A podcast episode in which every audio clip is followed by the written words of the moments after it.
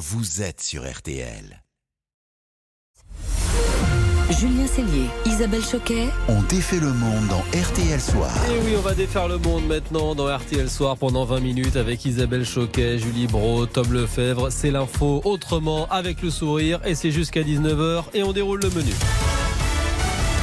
Et ce soir, on défait la grève des scénaristes d'Hollywood. Qui sont-ils? Que font-ils? Comment travaillent-ils? Et pour quel salaire? Plongés dans les coulisses de la fabrique à histoire.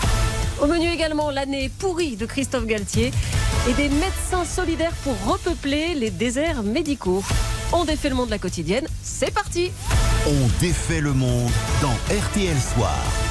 Et voici le son du jour. Breaking news from Hollywood, where television and film writers are now on strike. A move Breaking news cette nuit aux États-Unis, les scénaristes de Hollywood se mettent en grève. Ils réclament de meilleurs salaires. Alors, comme en 2008 et à l'époque, ça avait quand même duré plus de 100 jours.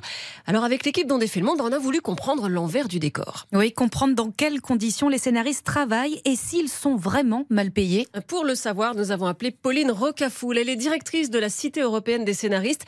Et pour commencer, bah, il faut savoir de qui on parle. Les scénaristes, ils sont environ 11 000 affiliés à la Writers Guild of America. C'est le grand syndicat du secteur. Ce sont des scénaristes qui travaillent soit sur des émissions euh, comme les late shows animés par Jimmy Fallon, Jimmy Kimmel, euh, comme des scénaristes qui travaillent sur des séries euh, qu'on peut voir aujourd'hui en France comme White Lotus, The Last of Us ou euh, des films de cinéma. À partir du moment où on a écrit l'équivalent de 90 minutes de film, on est euh, obligé euh, d'adhérer à la WGA. C'est pour ça que c'est une grande force euh, de ce syndicat d'avoir autant de syndiqués. Du scénariste junior euh, qui a commencé déjà à faire sa main sur quelques épisodes de série au scénariste star. Le syndicat est puissant, donc, et la grève a été votée à 97%. Autant dire que c'est un mouvement qui a du poids. Donc le problème, c'est l'argent. On ne gagne pas bien sa vie à Hollywood? Bah, on n'est pas payé au SMIC, hein, ça c'est sûr, mais c'est un peu plus compliqué que ça. Il y a des chiffres qui peuvent totalement paraître euh, mirobolants. On voit 6700 euros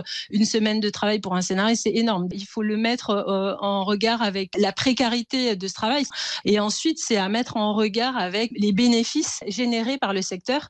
Il y a aussi le fait que euh, la grève de 2008, par exemple, portait sur la rémunération complémentaire associée à la vente de DVD. Aujourd'hui, une série ne vit plus vraiment par la vente de DVD, mais elle continue à vivre en revanche sur des plateformes en streaming. Et cette rémunération n'est pas évaluée à la juste valeur aujourd'hui euh, du volume d'exploitation de ces séries. Donc les scénaristes veulent leur part du gâteau, mais bon, au moins, ils sont assurés d'avoir du boulot parce que des séries, il y en a moult. Ah oui, des séries, il y en a, ça c'est certain. Du boulot, bah écoutez, ça se discute.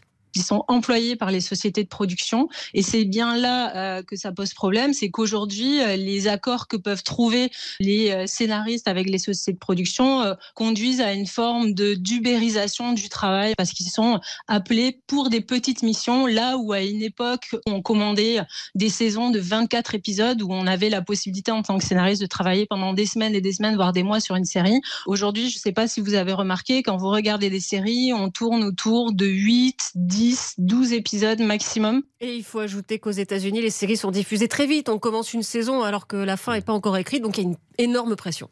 Et donc la grève, elle pourrait durer. Oh, bah oui. On, on l'a compris, il faudra peut-être attendre un petit peu. Euh, il y aura peut-être un petit temps, une petite pause Oui, dans oui, vos oui, séries il va falloir être euh, patient peut-être. préférées. On remercie Pauline Rocafoul pour son expertise ce soir. RTL, Sous les radars. On défait l'info passée sous les radars. Et parce que tous les moyens sont bons pour produire de l'énergie décarbonée, aujourd'hui, Tom nous emmène à la plage. Oui, parce que peut-être que vous aussi, vous pensez déjà aux, vacances de cet été. Les plus chanceux vont pouvoir se reposer les pieds dans le sable, bercés par le bruit des vagues. Les vagues Mais quelle bonne idée pour produire de l'énergie, une ressource naturelle et illimitée. En fait, tout part de l'idée d'un cardiologue suédois qui, en s'inspirant des, pulsations du cœur, a lancé une start-up. Et je précise qu'ici, on parle bien des vagues et non pas de, la marée, comme cela existe déjà avec euh, l'usine marémotrice de la Rance en Ille-et-Vilaine. Non, dans notre cas, c'est une bouée qui fait 19 mètres de long, 9 mètres de diamètre, installée dans l'océan, directement reliée à un système d'ancrage sous tension et en fait, avec le mouvement de la vague, en se soulevant et en plongeant, elle génère de l'électricité et à sa convenance, car la technologie permet soit d'amplifier l'effet des vagues en temps calme, ou au contraire de le réguler en cas de tempête pour atteindre la production demandée.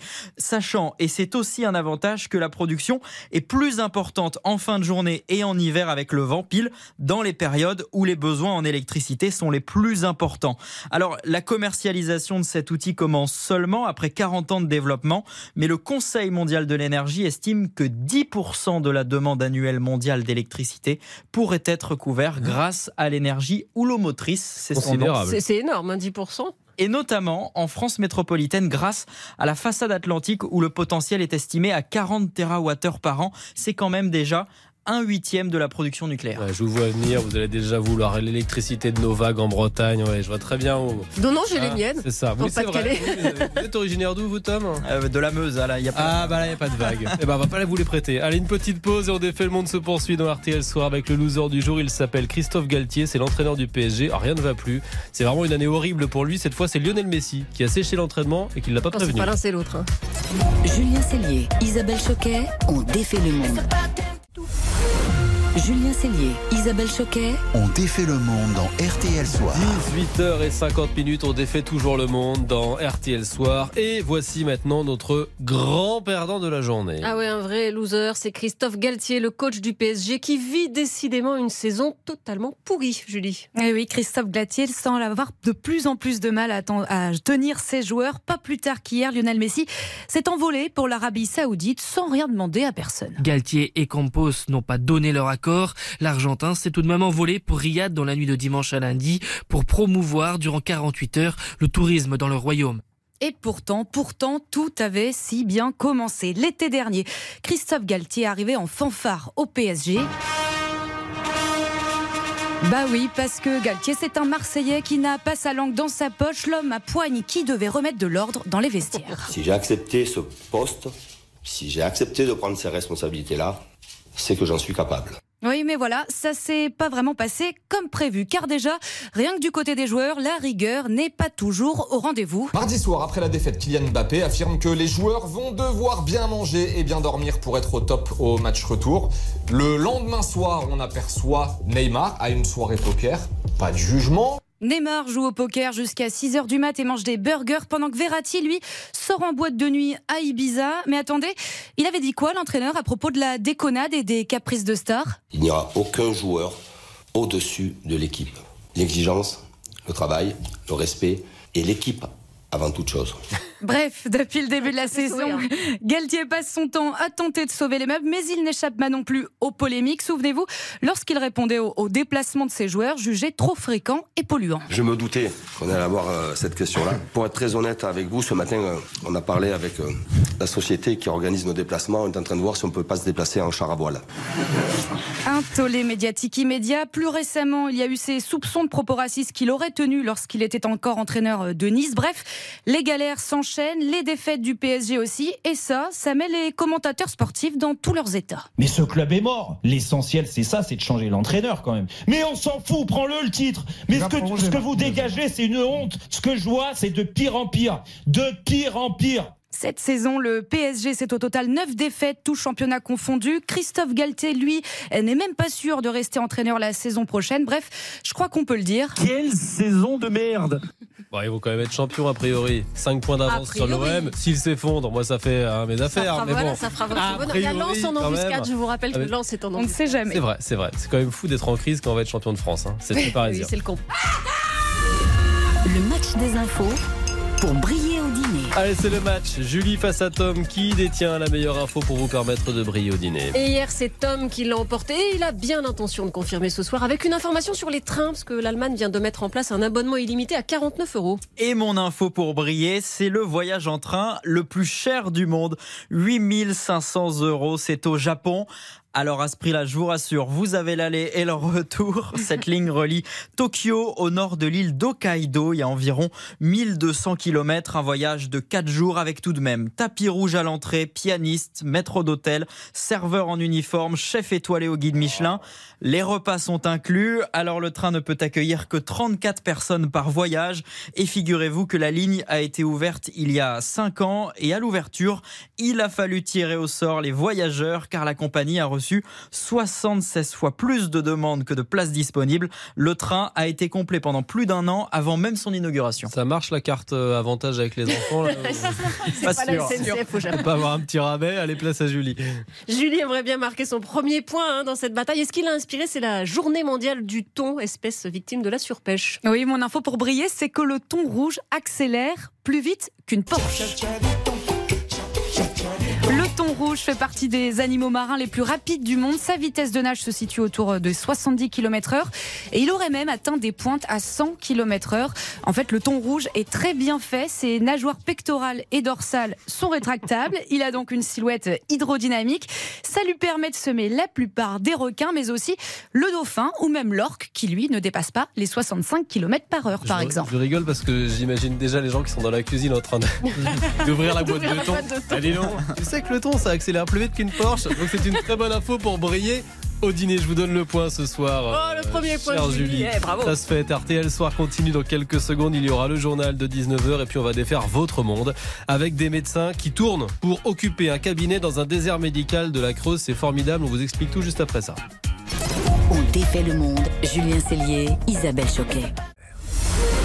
Julien Cellier, Isabelle Choquet. On défait le monde dans RTL Soir. Bonne fin de journée dans 4 minutes, le journal de 19h. Juste avant, on défait votre monde et vos jolies initiatives dans RTL Soir. Et on parle souvent des déserts médicaux, hein, ces médecins qui manquent. Eh bien, certains répondent présent, Tom. Oui, et direction ce soir Agen, dans la Creuse, où est né le premier centre médical solidaire de France. Chaque semaine, un nouveau docteur exerce dans ce cabinet. Gabriel est le responsable des opérations de médecins solidaires. Bonsoir Gabriel. Bonsoir. Alors racontez-nous pourquoi vous avez créé cette association. Euh, La situation n'était plus tenable Bah, la situation en France est, est très critique dans, dans certaines zones rurales. La situation en Creuse, plus précisément, à Agen, donc petit village de 1100 euh, habitants, il n'y avait plus de médecins depuis deux ans. Et l'idée, euh, c'est de proposer aux médecins, venez exercer une semaine, prenez une semaine de votre agenda médical dans l'année, une semaine par an, et si on se serre les coudes, si on se réunit euh, avec un collectif de médecins le plus nombreux possible, on va pouvoir aider des villages qui sont dans une urgence absolue. Et, et les médecins qui viennent là, par exemple, dans ce village de la Creuse, ils viennent d'un petit peu partout en France, ils exercent dans leur propre cabinet ailleurs euh, d'habitude, c'est ça? Alors les, les médecins, ils viennent de- absolument de toute la France. Le dernier euh, médecin de la semaine dernière, par exemple, le docteur Jacob, euh, venait de la Drôme. Ils sont de tout âge, pas mal de jeunes. Nous avons aussi des retraités actifs qui veulent poursuivre leur engagement, mais d'une différente manière, euh, peut-être euh, plus citoyenne. Et alors concrètement, comment ça se passe en fait? Vous les logez, vous leur, euh, vous organisez tout leur séjour, ça se passe comment? Exactement. Donc euh, l'association s'occupe de les loger, les salariés pendant la semaine, puisqu'ils sont en contrat court. Ils sont logés dans un très très beau gîte. Euh, ça leur permet aussi de se ressourcer le soir, parce qu'ils ont des journées très chargées. Donc les médecins sont visiblement ravis d'aller donner un coup de main euh, à Agen dans la Creuse et les habitants euh, d'Agen, j'imagine que vous avez des, des retours. S'ils n'avaient plus de médecins depuis deux ans, ils doivent être très heureux de pouvoir consulter à nouveau près de chez eux. Les patients, et cela nous rassure beaucoup, puisqu'on a beaucoup travaillé pour, nous disent finalement, je suis absolument ravi des regards croisés entre différents médecins, et je m'aperçois que mon dossier médical est à jour. Et en fait, si vous voulez, chaque médecin, chaque semaine, remet de l'énergie dans le dossier parce qu'il sait qu'il va partir à la fin de la semaine. Et donc, il organise une transmission. Et juste une, une dernière question, vous avez dit euh, vous les payez donc pendant la semaine qu'ils assurent. C'est c'est bien payé, c'est une incitation? Alors non, c'est moins payé que s'ils exerçaient dans leur euh, cabinet habituel. Euh, c'est payé 800 euros euh, net la semaine. Mais vous savez, les médecins euh, ne viennent pas pour l'argent. Ils viennent avec le cœur et ils viennent pour euh, pour soigner des, des villageois, des habitants. Ils se sont impliqués dans une action collective de lutte contre les déserts médicaux. Et vous avez toutes les informations sur cette opération sur le site médecin-solidaire.fr. Merci beaucoup Gabriel, responsable de Médecins Solidaires. Merci et très belle soirée. Merci à vous. Merci Gabriel, merci Tom, merci Isabelle, merci Julie. C'était une chouette initiative, ça. On est ravis de pouvoir euh, mettre en valeur vos initiatives. Vous n'hésitez pas d'ailleurs à nous contacter sur tous les supports disponibles. Quand vous avez de belles idées, on sera euh, ravis de les mettre en, en avant à l'antenne. On se retrouve demain 18h40 À demain. Dans RTL. Soir.